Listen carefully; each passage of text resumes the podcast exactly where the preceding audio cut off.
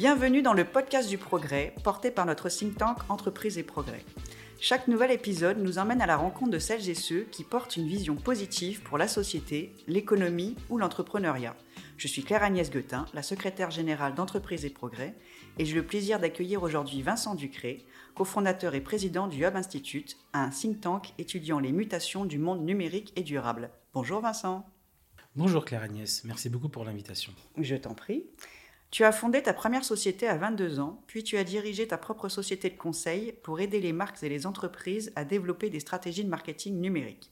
En 2007, tu étais conseiller digital au sein du gouvernement français. En 2012, toujours pour aider les marques et les entreprises et les institutions à disrupter et à réinventer leurs activités, tu as cofondé le Hub Institute.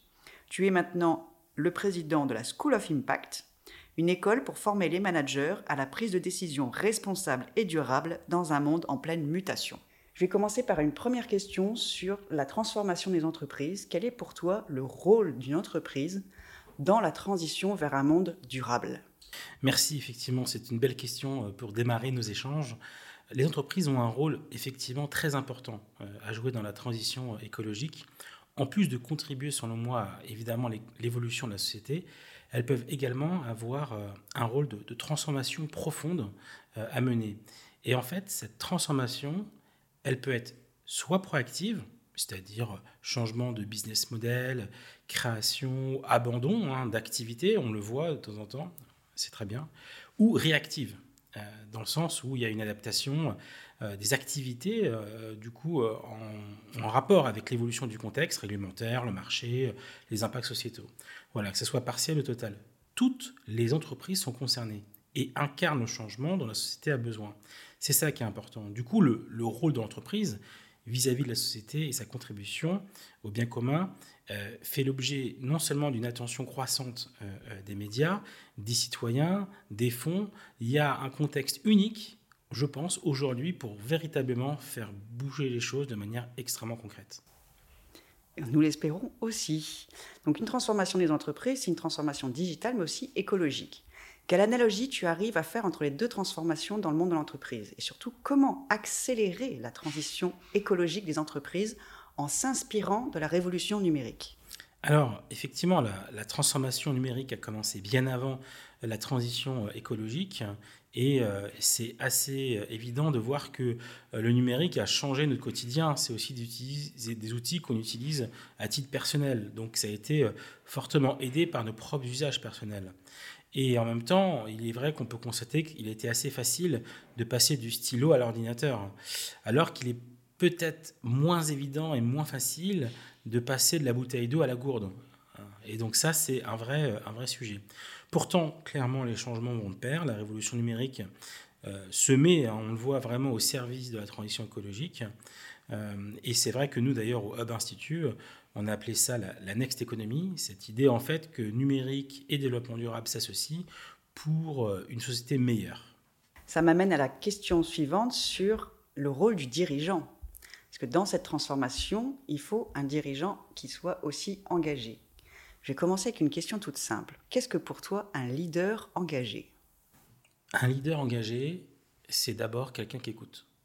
C'est vrai qu'aujourd'hui, euh, dans le monde qu'est le nôtre, euh, l'enjeu de leadership n'a jamais été aussi important parce que l'incertitude n'a jamais été aussi importante. Et on a besoin de leaders dans ce monde incertain. Mais il faut arriver à construire euh, avec les gens autour de soi, avec ses équipes, avec ses parties prenantes. Et aujourd'hui, un, leader qui, veut vraiment euh, avoir de l'impact, il doit co-leader. Et donc ça, c'est une démarche intéressante sur laquelle je travaille.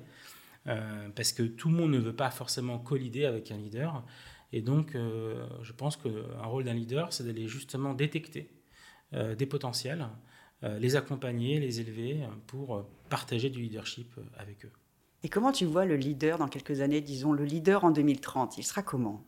Le leader en 2030, je pense que ce sera la synthèse un peu des crises que nous vivons.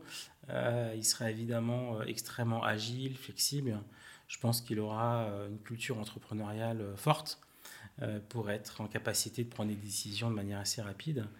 Et je pense que les sociétés ne seront plus celles qu'on connaît aujourd'hui, beaucoup moins hiérarchisé, beaucoup plus organisé en task force et beaucoup plus un peu ce qu'on appelle liquide. voilà, donc c'est difficile de dire comment il sera exactement, mais en tout cas, on a quelques signaux faibles aujourd'hui qui nous laissent à penser qu'il pourra avoir ses traits en 2030. Très bien. Et donc le leader, c'est lui qui va aussi mener la transition des entreprises. Donc comment il doit se positionner? Quelle est la posture que doit adopter un leader pour accompagner cette transition? Alors, euh, en fait, dans le sujet de la transition, en fait, nous, ce qu'on a aussi connu dans la transformation euh, digitale il y a quelques années, l'enjeu numéro un, je l'évoque, hein, c'est la capacité à embarquer. À embarquer, à accompagner vers une direction finale. Et dans ce contexte, il va avoir besoin de toutes les équipes. Au début, effectivement, comme c'est un plan, tout le monde va suivre.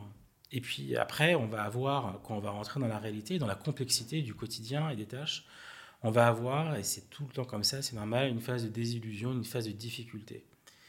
Et là où la magie opère, si on a affaire à un vrai leader euh, qui focus sur l'impact, c'est quand on est arrivé au plus bas de la désillusion et de la complexité, et là on a vraiment compris le vrai, vrai chemin qu'il faut prendre pour arriver au résultat final.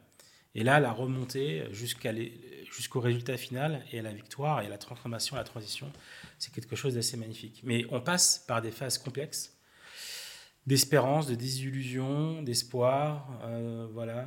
Et en fait, à la fin, euh, si vraiment on a une équipe à la fois soudée et motivée, on a un leader charismatique et en même temps euh, qui a donné un peu du, avec des co-leaders, des responsabilités à tout le monde pour cette réussite, on a un succès. En voilà des merveilleux conseils aux dirigeants qui nous écoutent pour effectuer au mieux leur transition. Passons au sujet qui t'intéresse beaucoup et nous aussi, l'éducation.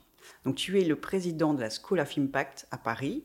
Pourquoi avoir créé une telle école? Est-ce que c'était manquant? Est-ce qu'il y avait un espace vide? Alors, ce qu'on observe, c'est que euh, la plupart des, écoles, des grandes écoles, se sont créées à l'époque industrielle pour euh, développer un modèle euh, on va dire, d'économie linéaire, c'est-à-dire extraction, transformation, rejet.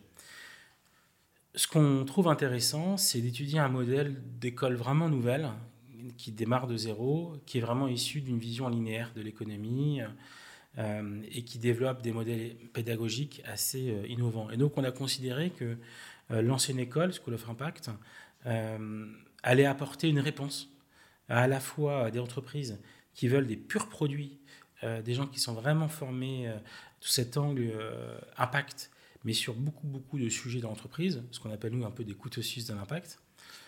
et puis de l'autre, répondre à, l'espérance, aux attentes d'étudiants qui veulent s'engager, être actifs, avoir un impact et aller directement vers des écoles à la fois spécialisées et qui ne font que ça. Voilà, donc nous, on croit à ce modèle-là.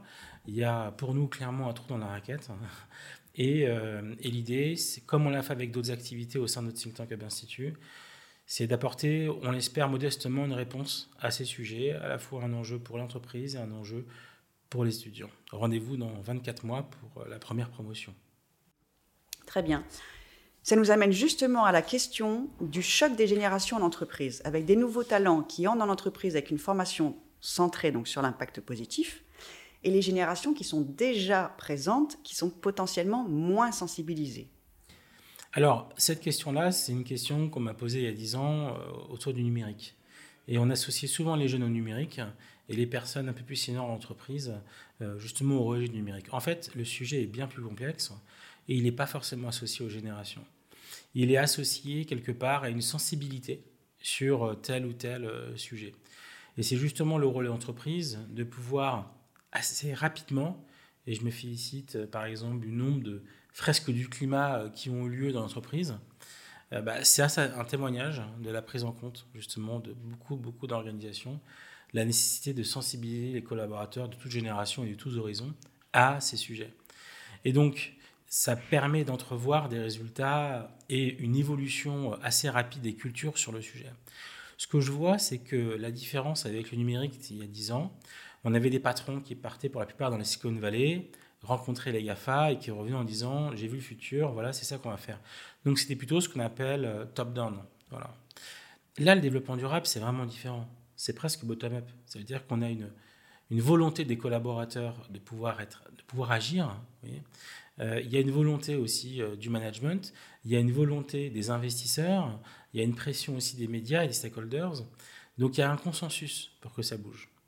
Alors, malheureusement, il y a encore dans certaines entreprises, et on le voit nous au quotidien, des freins, des gens sceptiques. Mais objectivement, on peut considérer, nous on a démarré en 2017, deux ans après les accords de Paris, et on peut considérer qu'on est en 2022 et que, on l'a vu d'ailleurs dans le dernier rapport euh, qu'on a fait auprès du CAC 40 sur la maturité des grands groupes sur ce sujet, il y a quand même une, vraie prise de conscience. La question qui se pose maintenant, c'est face à cette prise de conscience, ce qui est plutôt bénéfique, c'est comment on passe à l'action. Et c'est là où tout joue. Et là, il va y avoir effectivement beaucoup de choses qui vont s'opérer dans les prochains mois. D'abord, la mise en place, évidemment, de la mesure extra-financière à partir de l'année prochaine. Il va y avoir aussi, et on le sait, une tension sur l'emploi actuel. Donc des recruteurs qui ont vraiment intérêt à se bouger pour amener euh, plus d'impact, plus de social euh, au sein de l'entreprise. Euh, voilà, donc tout bouge. la question, c'est à quelle vitesse? Et c'est pour ça que on, mène cet audit annuel de maturité pour voir l'évolution. Et dans la deuxième édition qu'on a sortie il y a quelques semaines, on était heureux de voir que, bah, par exemple, les COMEX étaient assez largement formés et que maintenant, bah, c'était maintenant en direction métier euh, d'aller en profondeur ce sujet euh, pour, euh, pour, pouvoir parler de ce sujet et avoir de l'impact. Bah, je vais revenir sur cette histoire donc justement de passer à l'action. Entreprise et Progrès vient de sortir un guide qui s'appelle Vers une entreprise à impact, un guide qui dévoile 10 recommandations pour mettre les entreprises sur la voie de l'impact. Le sujet de l'impact nous est tous cher. Quel est selon toi le moyen le plus efficace de convaincre une entreprise qu'il est urgent de se positionner sur l'impact positif? Alors, euh, la manière dont nous, on sensibilise les entreprises, on fonctionne un peu sur la forme d'un entonnoir. On va d'abord démarrer par euh, euh, l'impact, en gros, du secteur dans lequel travaille l'entreprise, en, en lui partageant les chiffres d'impact de tout son secteur. Après, on va passer dans une deuxième étape à, non pas son secteur, mais directement sa filière et, et, ses concurrents. Et après, dans une troisième étape, on va passer du coup à l'entreprise. Et là, du coup, ce cheminement intellectuel, euh, en général, fait prendre conscience qu'en fait, on ne s'adresse pas que à eux, on s'adresse à tout un secteur, à toute une économie, mais qu'elle a un rôle effectivement clé euh, pour euh, agir. Et a, une fois qu'on est à ce stade de discuter avec l'entreprise, on a une approche assez holistique autour de sept grands chantiers qui permet de lui montrer en quelques minutes qu'en fait le sujet il est totalement holistique euh, et qu'il va falloir les adresser quasiment en, parallèle.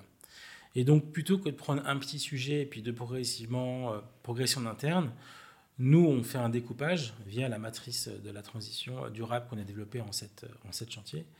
Et en fait, ça permet à chaque leader de l'entreprise d'identifier sa position dans cette transformation. Et donc souvent, à l'époque, quand on parlait du train de la transformation digitale, où il fallait positionner les collaborateurs dans cette transition digitale, transformation digitale, bah, la transition durable, c'est à peu près la même chose. Il va falloir vraiment très rapidement permettre aux collaborateurs de se positionner dans cette transformation, de montrer qu'ils ont un rôle à jouer pour pouvoir après les embarquer et réussir la transformation. Alors effectivement, la route est longue, elle va être complexe et sinueuse, mais au final, l'idée, c'est quand même d'atteindre le sommet, c'est d'atteindre effectivement euh, des entreprises qui ont fait leur mue, euh, qui ont muté, qui sont devenues des entreprises à mission, euh, des entreprises qui sont passionnées et motivées à aller vers l'impact. voilà. Je pense que c'est, c'est une sage motivation, c'est, c'est une ambition nécessaire. Et d'ailleurs, je souhaite bon courage à tous ceux qui veulent accélérer dans cette voie. Et tous ceux qui veulent accélérer dans cette voie sont évidemment les bienvenus au sein d'Entreprise et Progrès. Merci beaucoup Vincent. Merci beaucoup.